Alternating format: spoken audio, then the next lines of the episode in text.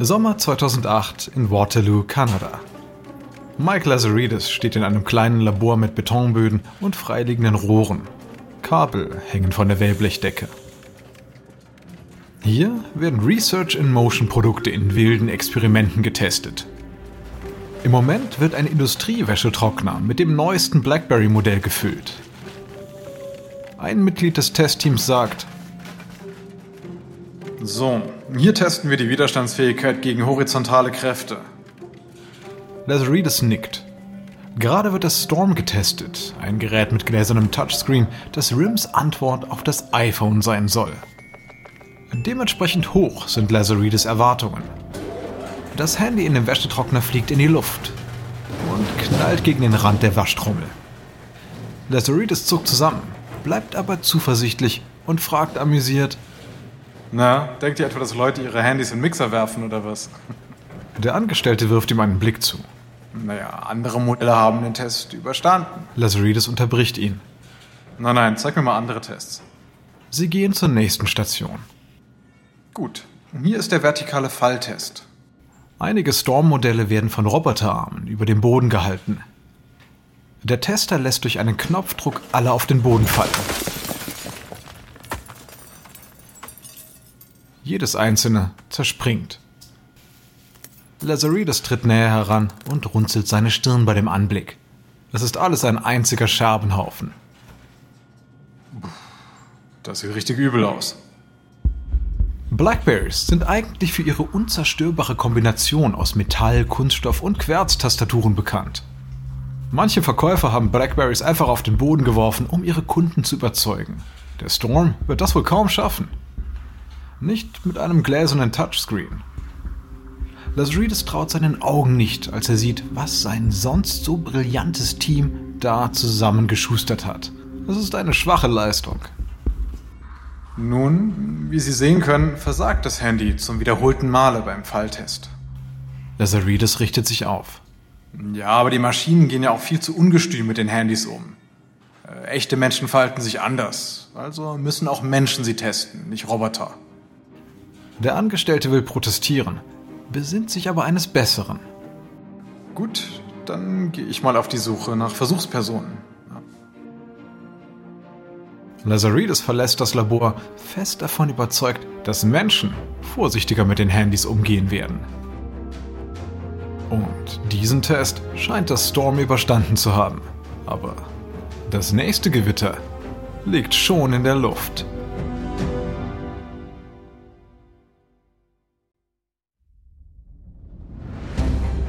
Ich bin Alexander Langer für Wandery und das ist Kampf der Unternehmen.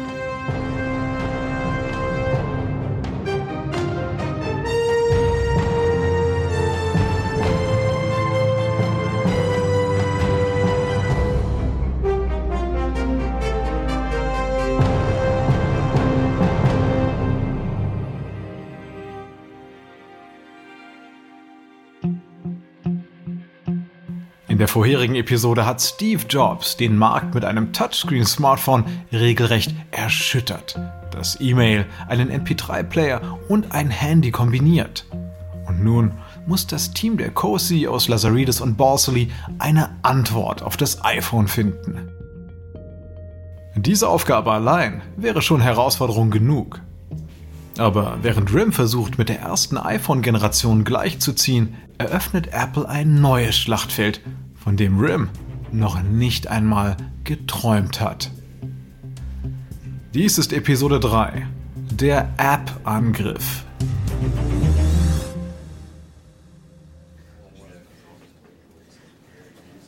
Ende 2007 Cupertino, Kalifornien. Steve Jobs, wie immer mit Rollkragenpulli und Jeans gekleidet, steht in einem Konferenzraum im Apple Park. Umgeben von den Aufsichtsräten räuspert er sich. Danke, danke, dass Sie alle gekommen sind. Wie Sie alle wissen, soll das zweite Modell des iPhones nächsten Sommer veröffentlicht werden. Die 3G-Kompatibilität wird die sehr beliebte Funktion des Surfens im Web deutlich beschleunigen.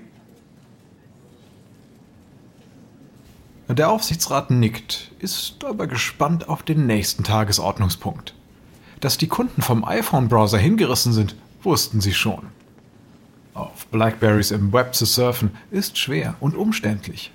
Unsere Verkäufe liegen bei knapp 1,5 Millionen iPhones im Jahr 2007. Mit dem neuen Modell wollen wir noch viel mehr erreichen. Jobs räuspert sich und geht zum nächsten Punkt über. Jetzt zu den Apps. Ich war der Meinung, die überzeugendste Applikation des iPhones sollte das Telefonieren selbst sein, weil das Abreißen von Telefonaten damit behoben wird. Außerdem war ich dagegen, dass externe Entwickler Apps für unser Gerät programmieren. Denn Apps könnten das iPhone richtig stören. Aber Art, Art hier, war sehr hartnäckig und die Idee beginnt mir zu gefallen. Ich will wissen, was Sie alle davon halten. Art Levinson, ehemaliger Biotech-Manager, jetzt Aufsichtsrat bei Apple, übernimmt. Ich habe Steve lang genervt wegen den Apps. Das Handy ist wunderschön, klar. Aber seine Zukunft und die des Unternehmens wird in den Apps liegen. Die Aufsichtsräte werfen sich Blicke zu. Erst beunruhigt, aber dann hauptsächlich gespannt auf Levinsons Ausführungen. Meine Idee wäre eine breite Palette verschiedener Applikationen, also Werkzeuge, die Probleme lösen oder einfach nur Spaß bereiten. Zum Beispiel eine Landkarte oder ein Spiel. Ja, die Nutzer entdecken Apps, von denen sie nicht einmal wussten, dass sie sie überhaupt haben wollen.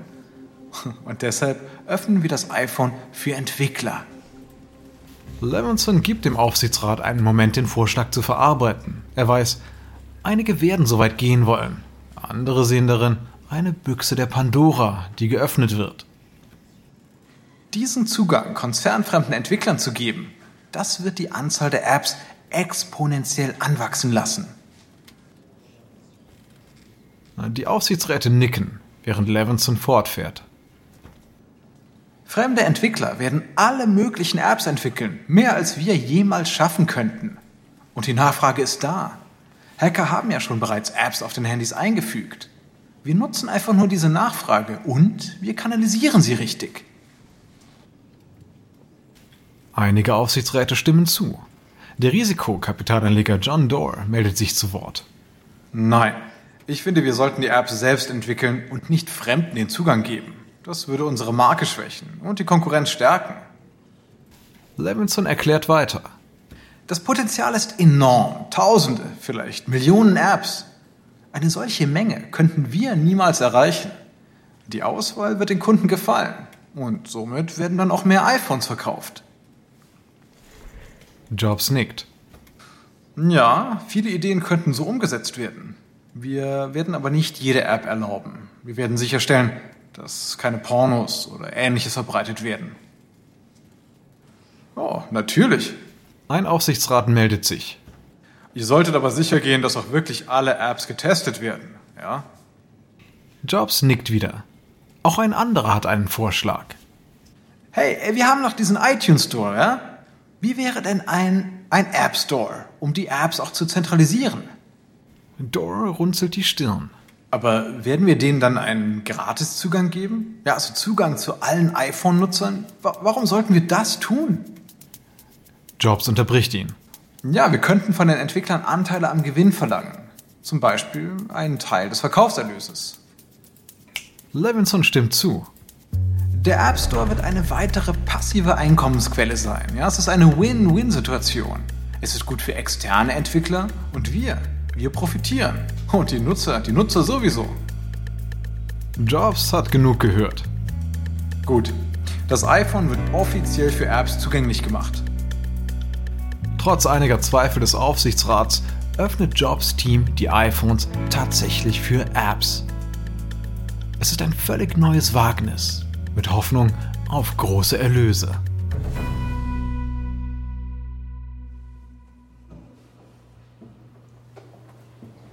März 2008. Steve Jobs steht auf der Bühne eines Auditoriums auf dem Apple Campus. Auf einem Bildschirm hinter ihm ein riesiges Foto des iPhones. Auch zu sehen sind Icons von existierenden Apps wie Nachrichten, Kalender, Fotos, Kamera, Wetter und Notizen. Jobs hat gerade das iPhone 3G für Juli angekündigt. Er hat aber noch eine weitere große Neuigkeit zu verkünden. Stellen Sie sich vor, stellen Sie sich doch mal vor, Sie haben die letzten zwei Wochen mit der Entwicklung einer fantastischen App verbracht. Ja. Und ihr Traum ist es, dass jeder die App auf seinem iPhone nutzen kann. Jobs und auch sein Publikum wissen, dass die Verbreitung einer App das wohl schwierigste ist. Wir werden dieses Problem für jeden Entwickler aus der Welt schaffen. Denn das Ganze wird über den sogenannten App Store laufen. Das Bild hinter ihm verschwindet. Es erscheint ein quadratisches blaues Symbol, auf dem ein A geschrieben steht. Jobs erklärt, dass diese Applikation dafür gedacht ist, weitere Apps auf das iPhone zu bringen. Apps von überall her. Auch von den Leuten aus dem Publikum. Als Gegenleistung für den Zugang zum App Store fordert Apple 30% der Einnahmen, die durch die angebotene App erzielt werden. Falls der Entwickler dann die App auch gratis anbieten will, wird Apple kein Geld verlangen. Die Menge applaudiert. Dies ist eine riesige Chance für alle Entwickler, auch für die, denen es gar nicht ums Geld geht. Das Potenzial, das der freie Zugang zu allen iPhone-Nutzern bietet, lässt das Publikum regelrecht jubeln. Noch bevor Jobs seine Rede beendet hatte, war schon das erste Patent für eine App angemeldet worden. Als der App Store dann tatsächlich auf den Markt kommt, fluten ihn die Entwickler mit Inhalten. Der Einsatz von Apple zahlt sich aus. Die Menschen wollen das iPhone nicht mehr nur aufgrund der einfachen Bedienung, sondern auch wegen der verrückten Apps. Und je eigenartiger diese werden, desto schneller verbreiten sie sich unter den echten Apple-Fans. Der App Store lässt die Verkäufe des iPhones in die Höhe schießen.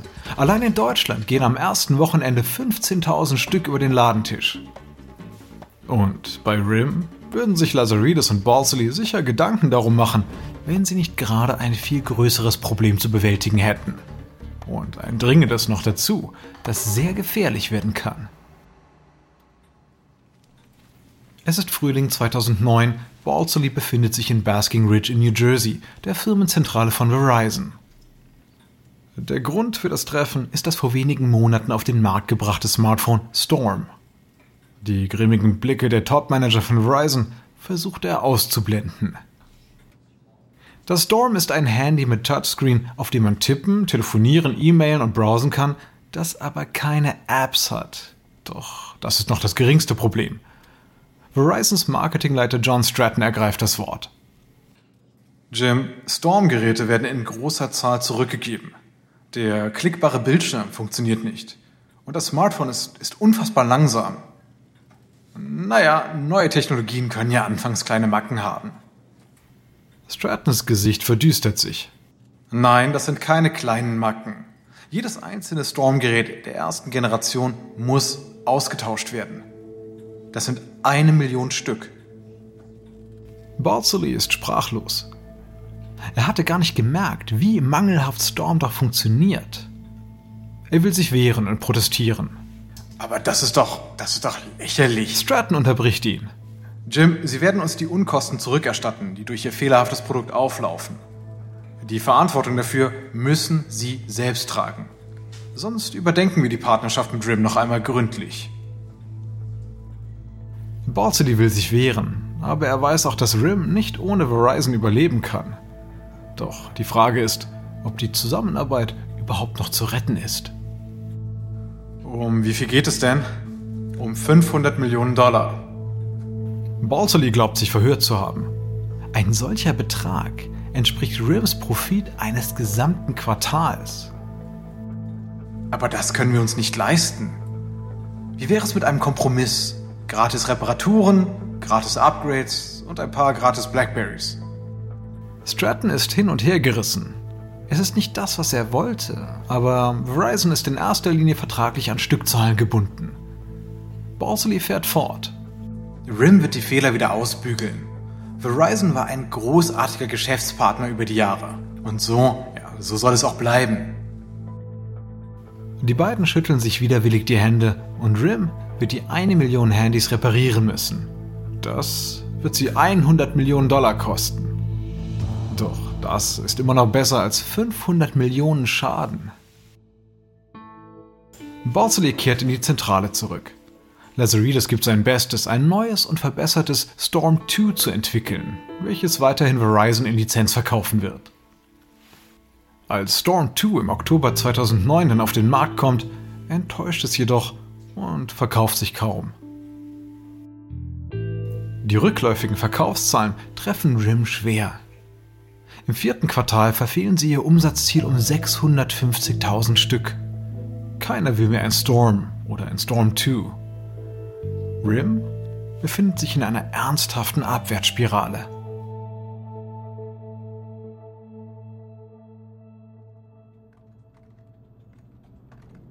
Es ist Frühling 2009 und Jobs steht in Apples Designwerkstatt.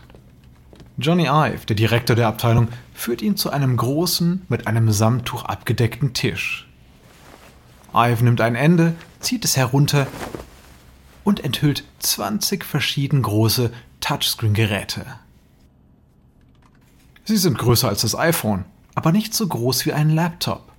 Alle sind rechteckig mit runden Kanten. Doch Sie haben unterschiedliche Längen und Breiten. Jobs nimmt eines der Tablets und beginnt gleich zu swipen. Dieses hier. Dieses hier gefällt mir. Es hat eine gute Größe. Ive späht zu ihm herüber. Ah ja, ein 9,4 Zoll Bildschirm. Seitenverhältnis 4 zu 3. Jobs nickt. Er hatte über die letzten Monate mit Ive an diesem Projekt gearbeitet. Der Touchscreen des iPhones im Großformat. Jobs nennt es das iPad. Ja, Johnny, sieht gut aus. Läuft der App Store denn auch schon? Ive nimmt auch ein Tablet zur Hand und navigiert zum App Store-Icon. Es ist großartig. Apps auf dem iPad zu nutzen, wird den Leuten noch viel mehr Spaß machen. Es ist optimal zum Lesen, zum Zeichnen und für Notizen. Es ist ein echtes Arbeitsgerät. Der App Store ist ein voller Erfolg. Im Januar 2009 nur sechs Monate nach der Veröffentlichung gibt es schon 15.000 Apps zum Download. Und die Nutzer haben sie unglaubliche 500 Millionen Mal heruntergeladen. Jobs sieht den Erfolg der Apps beim iPhone. Bald werden sie auch dem iPad viele Nutzer einbringen. Super, ja. Das wird bei Geschäftsleuten und bei Studenten richtig gut ankommen. Ive stimmt zu. Also nehmen wir diese Größe Jobs wirft noch einen prüfenden Blick auf das Tablet. Ja, ja, das nehmen wir. Apple bringt das iPad auf den Markt und rein zufällig ergattert ein deutscher Journalist das allererste Exemplar in New York. RIM hingegen wird kalt erwischt. Das iPad ist optimal für geschäftliche Präsentationen. Apple zielt hiermit auf die wichtigste Einkommensquelle von RIM, die Unternehmen. Und das allein wäre schon schlimm genug, aber RIM wird zudem von seinem Partner Verizon richtiggehend untergraben. Denn Storm 2 ist keine Konkurrenz für das iPhone, dementsprechend hält sich Verizon mit den Marketingausgaben auch zurück. Stattdessen stellt sich Verizon hinter ein Handy, das beiden große Probleme bereitet, BlackBerry und Apple.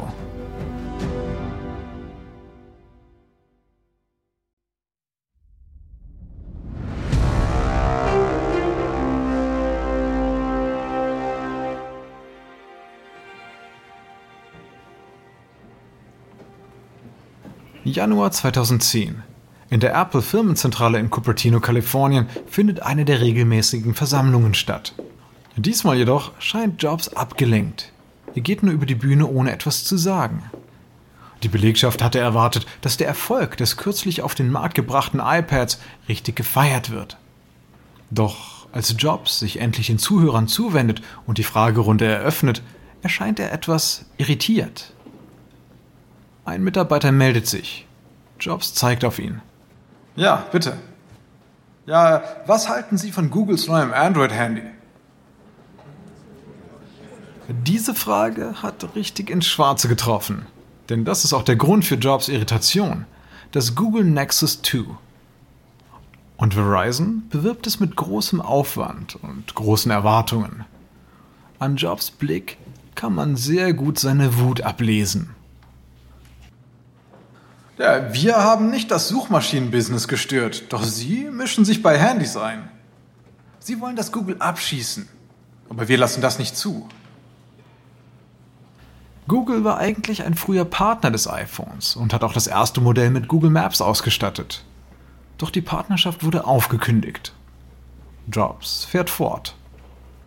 Wir werden schnell Updates für das iPhone herausbringen, mit denen Google dann nicht mitziehen kann.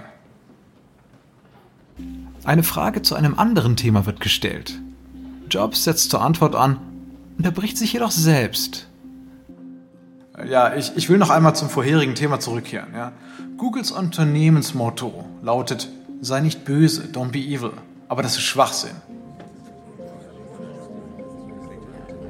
Im Moment sieht BlackBerry sich als Jobs Hauptkonkurrent. Aber Google?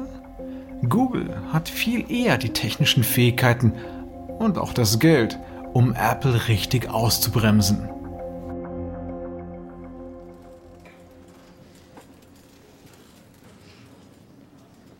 Februar 2010. In Barcelona findet der jährliche Kongress der Mobilfunkindustrie statt. Lazaridis sieht sich in den langweiligen Messehallen um. Ihn umgeben sowohl Manager von RIM als auch von Verizon. Verizon hat Handyherstellern von Investitionen in Milliardenhöhe in die 4G-Technologie erzählt.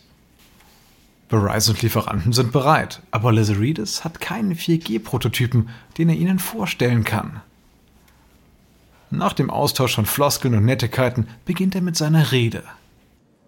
Also, ich will Ihnen hier kurz etwas über 4G und über die Macken dieser Technologie erzählen. Verizon wird seine 4G-Vorhaben nicht umsetzen können, da die existierende Technologie kein Upgrade des Netzwerks unterstützen kann. Die Anbieter werden richtig große Investitionen tätigen müssen. Das Team von Verizon ist genervt. Nach so vielen Patzern können sie nicht fassen, dass Rim sich so aus der Angelegenheit herausstehlen will. Lazaridis spricht weiter, ohne etwas zu merken. Blackberries funktionieren super im 2,5G-Netz. Jedes Upgrade des Netzwerks ist teuer, komplex und zeitaufwendig. Von der Wertschöpfung her gibt es eigentlich keinen Grund, 4G umzusetzen. Nach der Rede meldet sich Verizons Marketingchef Jeff Dietl zu Wort. Bei allem Respekt, wir haben uns entschieden. Lazaridis runzelt verwirrt die Stirn. Und Dietl fährt fort. Wir sind viel weiter, als Sie denken. Wir werden 4G in Betrieb nehmen und 4G-Handys werden die Zukunft sein. Die Kunden wollen das. Also, haben Sie ein 4G-Handy, das Sie uns vorstellen können? Oder nicht? Lazaridis ist ratlos. RIM hatte einen 4G-Prototypen, aber Lazaridis war von der Akkuleistung enttäuscht. Statt noch ein die Erwartungen nicht erfüllendes Gerät präsentieren zu müssen, hat er kurzerhand die Entwicklung gestoppt. Nein, haben wir nicht. Na dann, danke und auf Wiedersehen.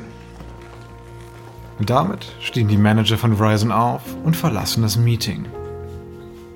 Lazaridis realisiert, dass er einen großen Fehler begangen hat. Storm war ein Versuch, die Konkurrenz wieder einzuholen, der gescheitert ist. Aber ohne 4G-Handy ist RIM vollkommen aus dem Rennen.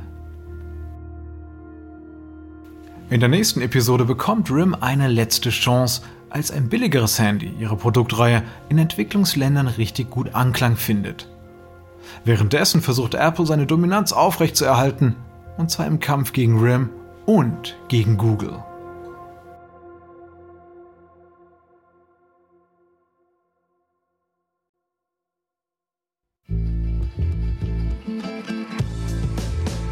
Ich hoffe, Ihnen hat diese Folge von Kampf der Unternehmen gefallen. Ein kurzer Hinweis zu den Dialogen, die Sie soeben gehört haben. Wir wissen natürlich nicht genau, was gesprochen wurde, doch die Dialoge basieren nach bestem Wissen auf unseren Recherchen. Ich bin Ihr Sprecher, Alexander Langer. Natalie Robermatt hat diese Geschichte geschrieben. Karen Lowe ist leitende Produzentin und Redakteurin. Produzentin ist Emily Frost. Sounddesign von Kyle Rendell. Produziert von Dave Schilling. Emily Kunkel ist Produktionskoordinatorin. Ausführende Produzenten sind Jenny Laura Backman, Jessica Radburn und Marshall Lewis. Erstellt von Erna Lopez für Wandery.